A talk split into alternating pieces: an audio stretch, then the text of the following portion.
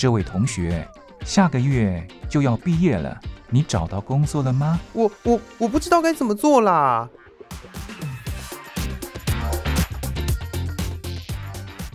想找工作，却不知道该从何着手；想换跑道，却不知道自己能不能做得来。收听职业相谈所，让各行各业的前辈为你指点迷津。在职场上迷路的人啊，一起来寻找你的栖身之所吧！欢迎收听职业相谈所。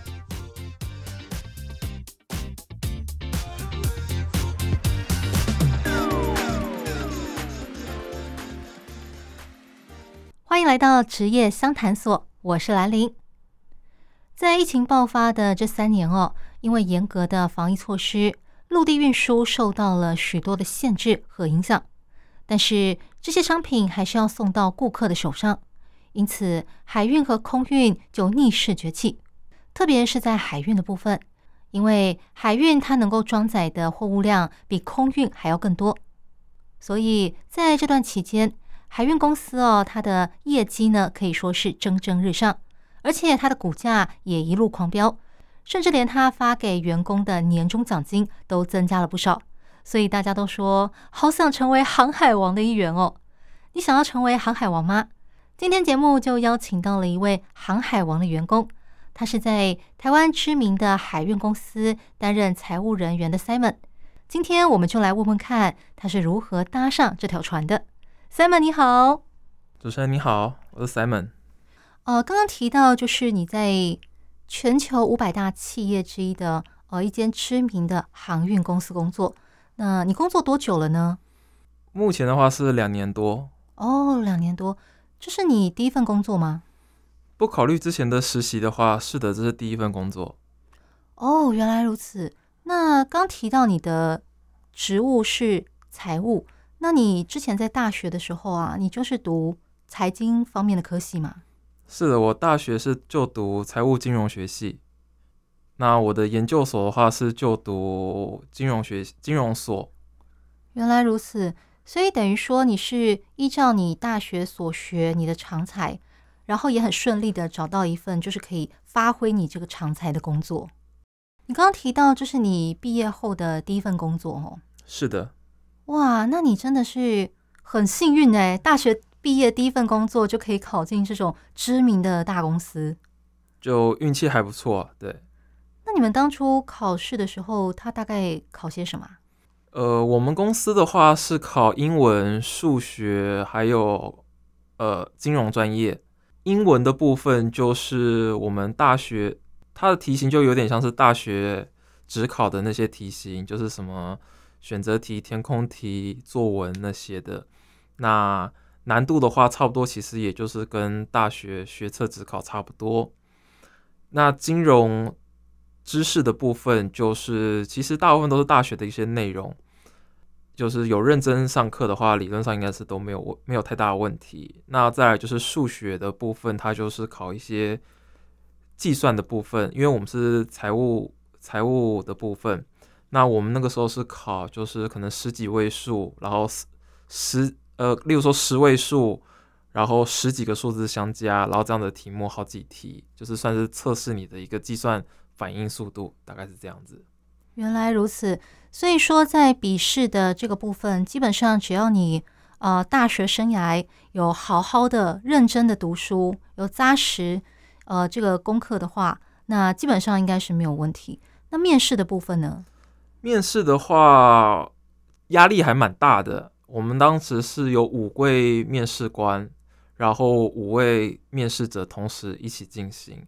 那那五位的话，就是都是副总、副总级以上的，就是非高非常高阶的主管，就是事后才知道，但是当下看他们的那个气势，也就知道这些不是简单的人物那种感觉，对，感觉得到压力。然后同时还要跟就是其他的面试者一起，就是很明显的就是做一个现场的一个比较，然后你就可以很明显的感觉到就是。那种感觉就是我必须把旁边的四个人全部干掉，我才有办法脱颖而出那种感觉。对，哇，那真的是双重压力的面试，诶，一个是考官的部分，还有一个就是，呃，你跟同才站在一起，让他们比较，然后你要展现出我比他们更值得被你们选上。是的，就是那种感觉。原来如此。那在呃面试的时候啊，我想再问 C 一点，就是他大概问些什么样的问题嘞？他其实比较偏向问会计专业的一些问题。刚开始的部分就是会计专业的问题。那他我们那时候的面试者有好几，有一两个是会计系的，然后可以其实很明显的发现主考官对那些会计系的比有比较高的一个兴趣。那像我们这种财经的，因为我们财经比较偏向都学，呃，统计会计那些都学，就是变得似乎不是那么的专精。他会比较偏向，就是主考官比较偏好，就是会计背景的这些，很明显的可以感觉得到。但是就是问了一些问题以后，发现其实好像这些问题我们也答得出来，或者是这些会计系背景的人，他可能反应没有那么灵活，或是没有办法给予他相对应要的答案，以后他就开始会把这注意力，或是把其他问题去丢给我们其他人，这样子。所以，其实我个人觉得，其实还是最后还是看重的是你自己的专业专业能力这样子。专业能力还有你的口语表达，因为如果你会，但是你没有办法好好的表达出来，让考官知道说我会，我做得来的话，那他可能就会把注意力转向其他的应征者了，这样子吗？嗯，是的，就差不多这种感觉。原来如此。那进大公司工作，学历很重要吗？其实还蛮。重要的就是，虽然我们有笔试的一个部分，那笔试可能应该都是按照成绩，这个都没有什么话说，一翻两瞪眼的东西。那但是在面试的时候，其实可以很明显的感觉到主考官对于那些呃高知识分子、高学历的那些知名大学出来的这些人，他有很比较高的一个兴趣，他会问他们比较多的问题。那相反的，就是比较。没有默默无闻的那些大学的那些人，他可能就不会问他太多的问题。原来如此，所以对大公司来说，说他注重的三点，第一个就是你的科技带来的专业的能力，再来就是你的学历，硕士、博士更好，因为没有时间一个一个看的情况之下，当然直接从学历来筛选，这是一个最快的方法。然后再来就是，呃，如果你的学历跟你的专业技能都很好，但是跟你一样好的人还有很多的情况之下，那这个时候就要看你的口语表达，你能不能够比人家说的更好，让考官心动，觉得你比他更好，所以我选你了。这样子，这是三个关键。是的。那进来这家公司之后啊，你的工作内容大概是什么呢？可以跟我们分享一下吗？在进入公司之前，因为我自己是学财务专业的，我原本原本以为我的工作内容可能是做，例如说编制报表，或是做入账，或者是做资金控管的一个部分，就是所谓的呃出纳采购这方面的部分。但是因为我们这间公司是，就是前面所说，它是一间规模还蛮大的一个公司，海外的分公司就有四五十间。然后它的代理行，全球的代理行大概合计起来，分公司加代理行合计大概有超过一百多间，它是一个规模非常庞大的一个公司，所以它的很多作业流程被切得非常的细，所以我当时做的一些工作是做审账的工作，那那个审账的工作的是用系统去审账，所以其实我们实际不会看到账单。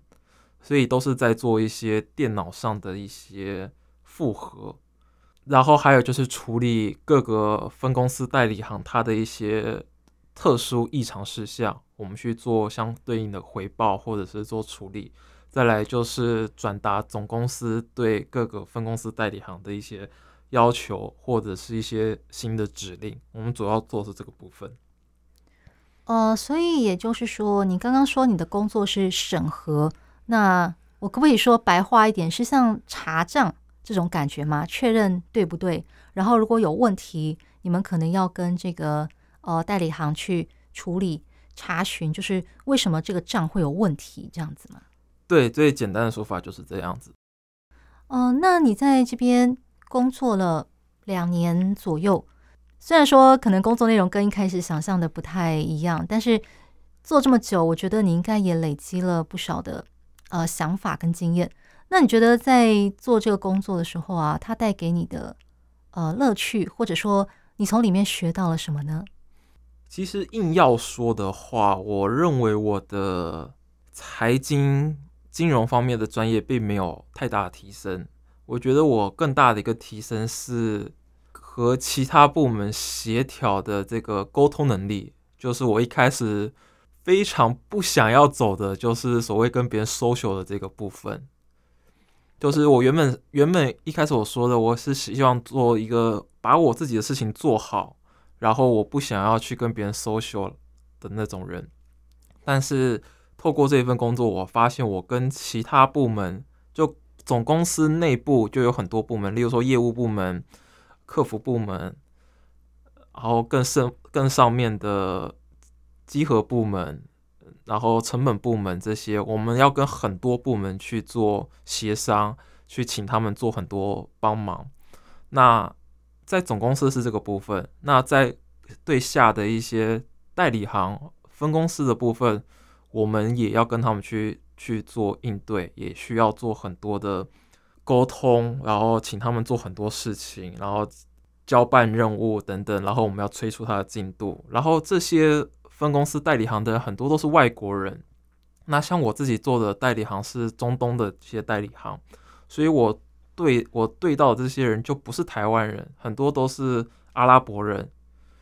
那运气好的，他们会讲英文，他们的英文可能就比较没有那么流利，他们的书写可能有很大的翻译有很大的问题，但这都是我们必须克服去请他们处理的。然后他们的一些风土民情、做事习惯也完完全全是不同的，那我们也都必须硬硬去做配合，然后去做适应，然后去请他们改正或者什么东西的。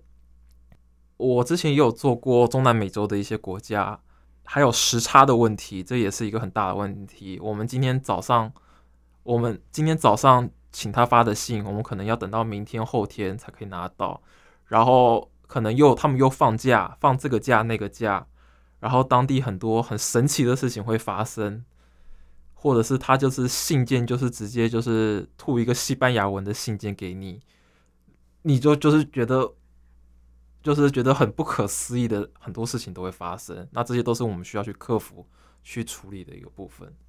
呃，这么说来，确实，本来你刚刚提到是说，呃，不喜欢跟别人 social，想要找一个可以自己一个人安安静静完成的工作，结果进了大公司，反而要应对的人变多了，而且这个范围还扩展到外国人去了，会不会觉得很辛苦？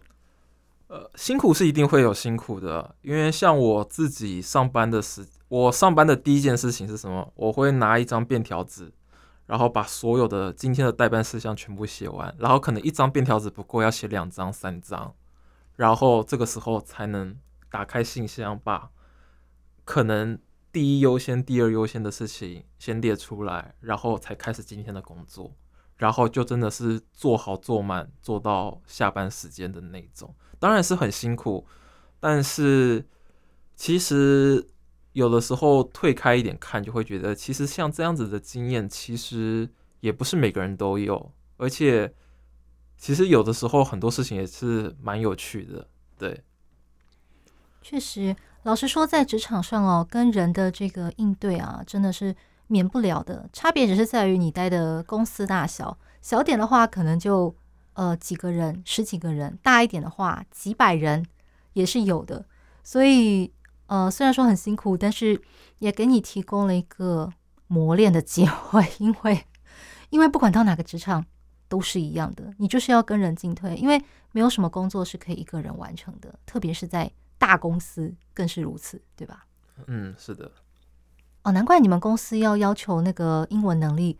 可是，如果像你刚刚讲的，跟中东国家、南美洲国家的客户应对的时候，那那怎么办？如果他们不会讲英文的话，基本上我们信件都是用英文沟通嘛。如果真的他们有的时候没有注意到，真的是传了一一篇西班牙文的书信，或者是呃阿拉伯文的书信，那我们这边就是会用 Google 翻译那种，就是简单的翻译。但是我们还是会要求他立刻更正，用英文去书写，因为在大公司，呃，信件的往来是非常重要的一个证据。就是如果真的发生什么事，我们都可以拿信件去做一个佐证，就是呃当初是有发生这样的事情，那你没有照我们的要求去处理，或是相或是之类的话。那之后都会是很重要的一个凭证，这样子。那你的英文好吗？在刚进公司的时候，应该是说当初进公司的英文标准是 OK，就是可以过这个门槛的。但是其实到后来会发现其实是不够的，就是可能还是必须要做更多的一个晋升。因为像我财务的部分会。我是财务，然后又是男生，有非常高的几率去外派派，应该说非常，应该说基本上一定会外派到其他国家，所以英文就变成你唯一的，已经就是算是非常基础的能力。因为你例如说你到了秘鲁，你在那边你连讲英文可能都讲不通，你可能还要学西班牙文，那至少。你讲中文是绝对不可能通的，你讲英文或许还有那么一点点几率可以沟通，但是你到当地可能更大部分你可能就是直接直接得学西班牙文，要不然你没有办法在当地去引领当地的一个员工这样子。原来如此，所以说呃，在公司除了让你学习到那个人际应对之外，也提升了你的语文能力哦。嗯，是的，在这方面。那像刚提到的，就是呃，大公司的这个人际关系哦，呃，应对进退什么的是非常复杂，因为人很多。那你觉得这是你工作中最辛苦的地方吗？其实还好，套句一句话就是说，其实大家都是打工的，所以其实不会特别的，就不会很难，不会很难相处，因为反正大家都是来工作的嘛，我们就彼此体谅一下。也不太会有人刻意去找麻烦，或是说要呃弄坏办公室气氛这样子嘛？对对对，就差不多感觉，只是就会变成说，例如说我跟其他部门去做一些协商的时候，大部分是这种情况。那可是可能更大的一个压力是在于我们主管的部分。哦，对，毕竟是大公司嘛，我想他们应该对你们的这个业绩或者说工作量什么的，每个月要提出的成果，应该是有一定的要求。嗯，是的，会会有一定的要求，对。啊，不过，呃，刚提到这份工作也让你学到了很多，包括你原本不想学，但是现在必须学的人际应对，还有就是语言方面的提升。嗯，那你在工作这两年来，还有没有什么让你比较印象深刻的事情呢？就是在海运业。待过以后，就是会发现一些很神奇的事情，就是很多事情以往都只是在新闻发生的事情，然后突然之间来到你们公来到这个公司以后，你就发现这个就是你要经手的业务那种情况。像举很简单的一个例子，之前我有一个当地的代理行上了一份报告，就是说要就是。认列损失，我们的柜子坏掉了，所以要认列损失，然后要经过我的手，然后我就打开看那份为什么柜子会坏掉，然后一打开发现是因为恐怖攻击，有自杀炸弹客，然后就把那个柜子给炸掉了。天哪！我就觉得这个这个不是那个新闻才会发生的事？对，新闻才会看到的事情，怎么会发生在我经手的业务呢？对，这种情况。哇，这个这个确实让人蛮 天哪！哦，毕竟那个恐怖攻击对亚洲国家来说是很遥远的事情。可是他今天真的因为这样坏了一个柜子，所以他要跟你请款来买新柜子。对，就是这样的神奇事情就会发生在我们公司。那当然还有其他的一些代理行、分公司也都不同各个国家发生了不同神奇事情。那在那边都会看到，然后有时候跟同事聊天的时候聊到这些。就会觉得很神奇，或是我的脑洞就大开了那种感觉。啊，呃，确实，因为这份工作会刚提到你们在全球各地都有很多的那个相相关相关公司，所以也会接触到很多外国的事情、外国的员工、外国的业务这样子。哦，那我想再问问看哦，就是呃，刚提到，因为在那个疫情期间，那个海运航运业非常受到大家的关注。嗯，那即使是像现在，呃，疫情逐渐退烧的时候，知名大公司还是很多人，呃，抢破了头也想挤进去。我想问问哦，就是对于想要呃踏进这个产业工作的人来讲，对，那你作为前辈，可不可以给他们一点建议？就是进这个产业工作，可能要做一些什么样子的准备呢？呃，因为我们公司有很多部门嘛，嗯，那单就财务这个部分来讲，单就财务的部分的话，对，呃，首先的话就是英文能力，嗯、因为我像我们的不管是笔试或是口试都有英文的部分，嗯，那所以基础的一些对答或者是一些笔试的部分都还是要有一定的程度，嗯，这是一个部分。那再来专业的部分就是。大学的那些金融的那些专业知识，还是要有一定的，也还是一定要有一定的程度。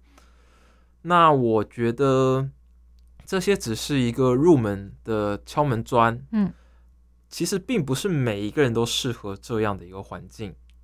就是我觉得还是要看你自己的一个人格特质，然后还有这个企业文化，你能不能够习惯。因为像我们公司的情况的话是。女生是当做男人在操，然后男人是当做狗在操，就是比较男生在那边是比较辛苦的。嗯，我必须说，他必男生是真的在那边是比较辛苦的。嗯，我们公司现在也是在开，就是我刚才说的，我们代理行非常多，然后分公司也很多，然后现在还在开新的一些代理行，然后都是开一些非常的。偏远的代理行，嗯，像是什么以色列啊、沙乌地阿拉伯这种，哦，或者中南美洲一些非常偏的一些地方的代理行，嗯，那这些代理行通常不太可能会派女生去，嗯，所以都是派男生去，所以、嗯、而且男生只要是财务人员，你一定得外派，嗯，而且也不是说只派你一个国家，你可能要派第二个、嗯、第三个国家，嗯。所以你必须一开始就先有心理准备，而且心理建设，嗯、而且你也必须好好的想清楚，问好你自己，你有没有这样的一个打算？你如果只是想要像一个公务人员朝九晚五的一个上下班，那不好意思，这间公司我们不适合你。但是你如果是说我就是男子汉，我就是想要到世界各地到处闯一闯。我可能短时间之内我没有想要就是结婚生小孩、成家立业的一个打算，那我会认为这样子的一个环境很适合你，而且你也有非常高的机会去一些一般人绝对不会去的国家，这是一个很特殊的机会。那但是这样的一个机会不一定是适用于每个人。原来如此，所以你们财务人员并不只是单纯的在。台湾的公司里面坐办公桌，你们只是短期在这边，有点像是呃养兵受训，然后等到练成了之后，需要外派派驻到各个国家的呃子公司那里面去的，这样子吗？是的，就等于我们在总公司，就等于是就像您说的，就是打好基础，然后练好兵，搞清楚总公司的财务是怎么运作的。那你都弄清楚，三年五年以后就会直接把你派到当地的分公司，你到当地就是直接是财务长，那你就是在那边就是要待个三年五年，然后而且还不是派一任，你可能要派两任，要去两个国家，甚至三个国家。那你如果未来升到更高的主管，例如你可能已经升到科长、经理的话，那你可能得去更多的国家。才有可能办法升到那样子的一个职位。那这个部分在你一开始应征的时候就知道了吗？还是说进去之后才知道的？这个东西是进去以后才会知道。那面试的时候，虽然当初高级主管他们有问说，哎，有没有什么问题要提问？然后对外派的时候也稍微简单讲过，但是其实实际的状况并不是那么的简单，不是，并不是像他们说的那么简单。所以我也算是希望透过这样一个机会，就是可能让更多的人知道，而不是进去以后发现，哎，这样的一个状况不适合我。确实，外派的这个事情啊，呃，虽然有人会认为说，哦，这真的是一个出去闯荡的机会，而且还是公司给你这个机会，你在当地的那个吃喝住什么的都不用担心。但是有的人他可能有常年交往的对象，他想要结婚成家了，所以他追求一个呃长期稳定的工作。那这个时候对于外派，他可能就会有所影响了。对，因为毕竟呃家人啊，或是妻子啊、小孩啊，没有办法说放就放。对，那这样的话，这个外派可能真的不是一个适合他的选择。对，这个很看人啊。对，真的是很看人。那么，呃，接下来我想再问问的，就是关于这个外界对于你们这个产业的一些迷思。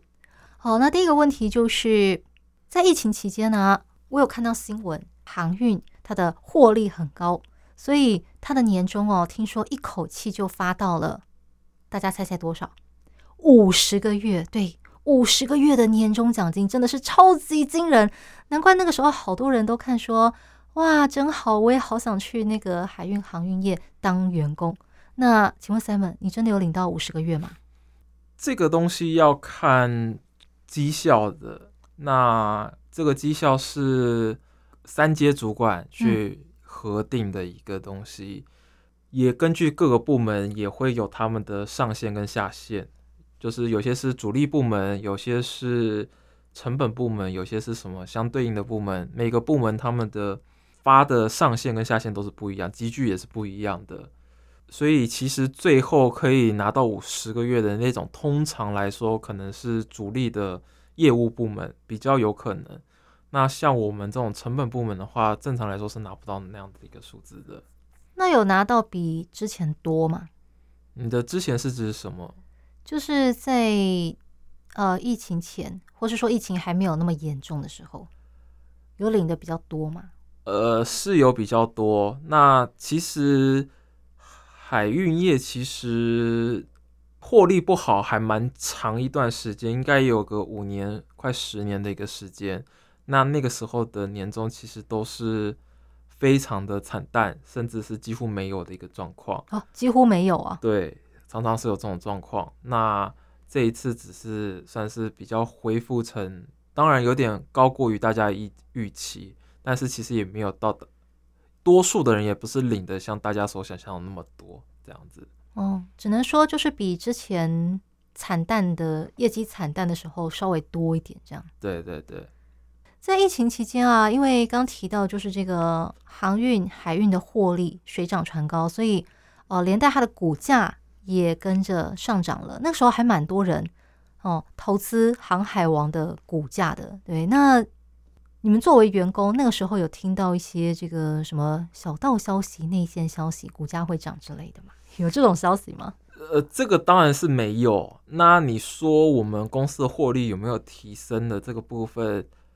呃，因为我虽然是财务，可是我们的、嗯、我刚刚所说的啊，我的工作比较像是审账的部分。嗯嗯。所以如果真的是看最后获利的部分，应该比较像是台北的。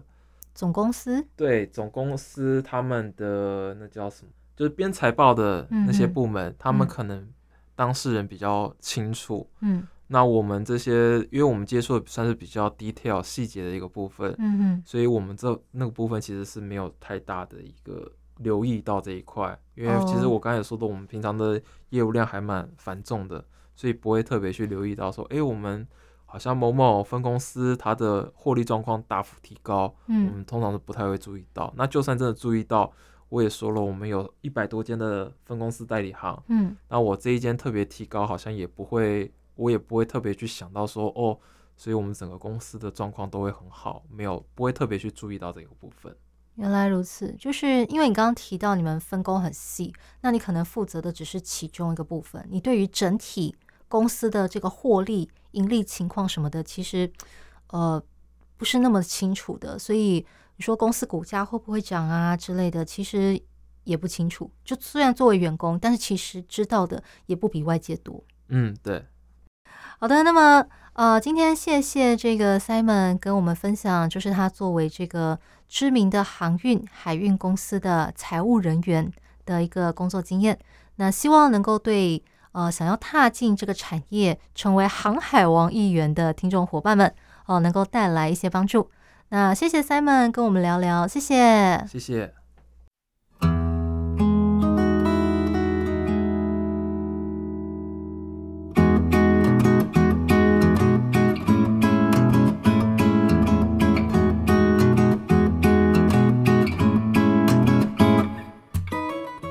欢迎光临，这位客人，要不要试试看我们期间限定的甜点呢？哦，期间限定的啊？对，这是老板为了特殊节日做的，每一次的口味都不一样，只有现在才有卖哦。要不要试试看呢？好啊，那给我来一份吧。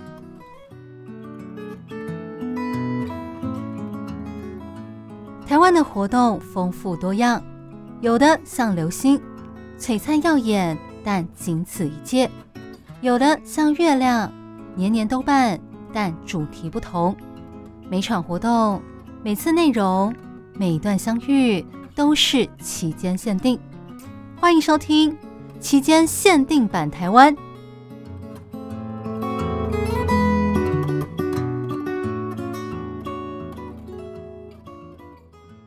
欢迎来到期间限定版台湾这个单元，我是兰陵。不晓得大家有没有到台湾来玩过呢？又或者是规划到台湾来玩呢？如果你有看过台湾的旅游书，或者是有向旅行社询问过台湾的行程的话，那你可能有听说过九份这个地方。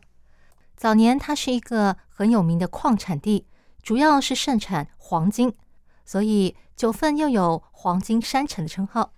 虽然说现在已经没有在挖矿了。但是当年那些古色古香的建筑都保留了下来。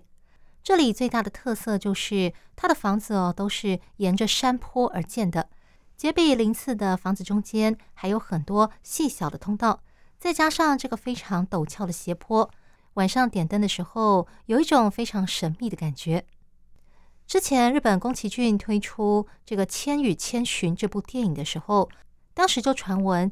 电影里的场景啊，是参考了这个地方，因此让本来就很受欢迎的九份又多了许多从世界各地慕名而来的游客。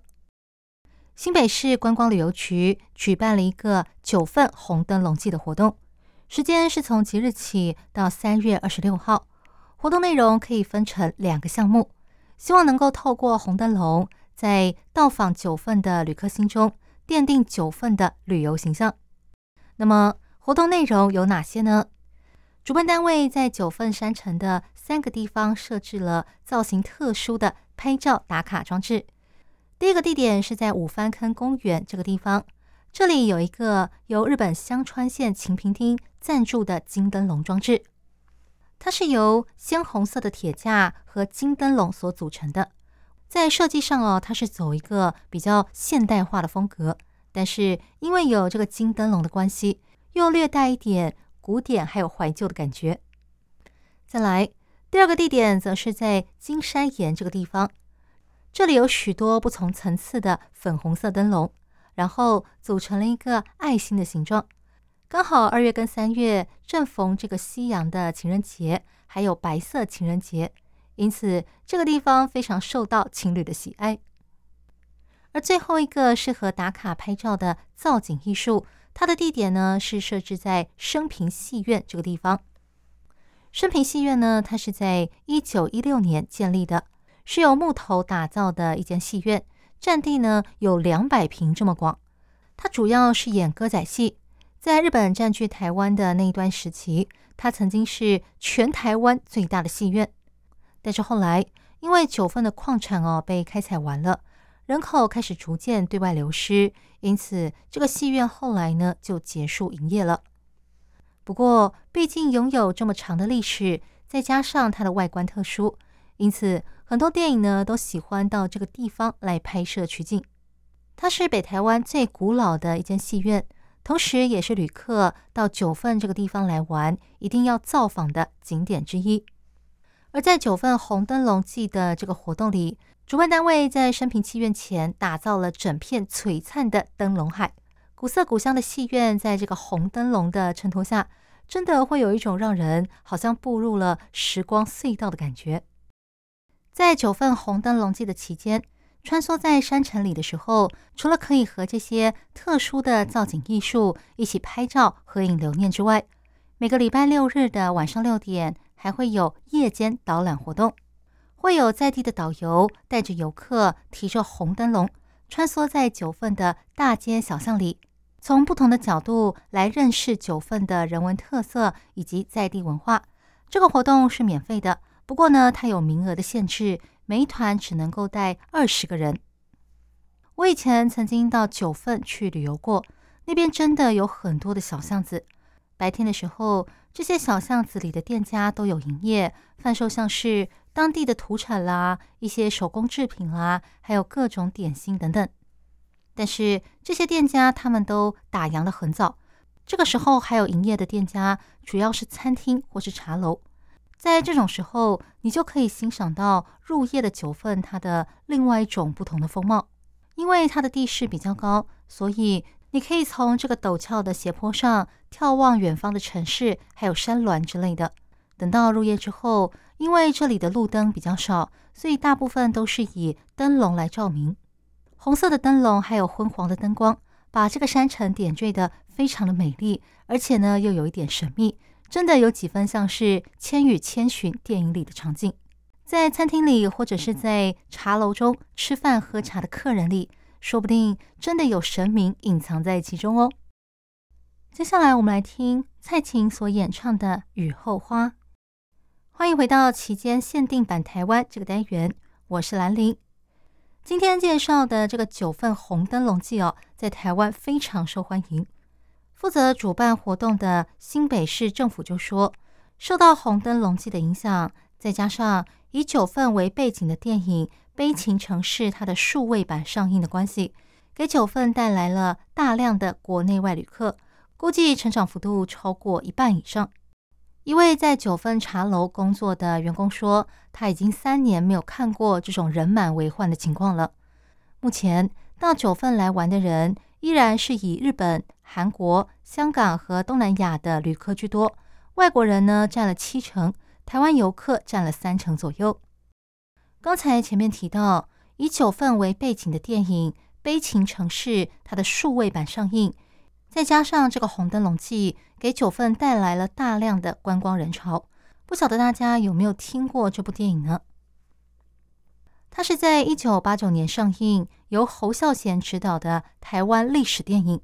它主要是讲述一个台湾家庭卷入了从大陆到台湾的国民政府对台湾人施加的白色恐怖事件。虽然说对现在的台湾人而言哦，那已经是很久以前的事情了。但是在当时还没有完全民主化的台湾社会，推出这样的一部电影，你可以想象在当时的社会引发了多大的震撼。很多人都觉得，哇，导演跟演员真的是非常的勇于针砭时事啊！顺带一提，他的主要演员之一还是梁朝伟哦。最近这部电影，它在台湾推出了画质大幅改善的数位版本。勾起了很多七八零年代出生，现在已经为人父母，甚至是当了阿公阿嬷的人的回忆。而对年轻一辈的人来说，也可以透过跟家人一起看这部电影，了解台湾早年的情况，以及我们是如何进展到一个民主国家的。这是一个承袭历史记忆的一个非常好的机会。我想，这可能就是这些老电影要推出数位版的原因之一吧。顺带一提。这个单元播放的背景音乐就是《悲情城市》的音乐哦。那么今天的节目就和大家聊到这里。如果你对节目的内容有任何的意见或是想法，都欢迎写信给我。我是兰陵，那我们下一集再见喽，拜拜。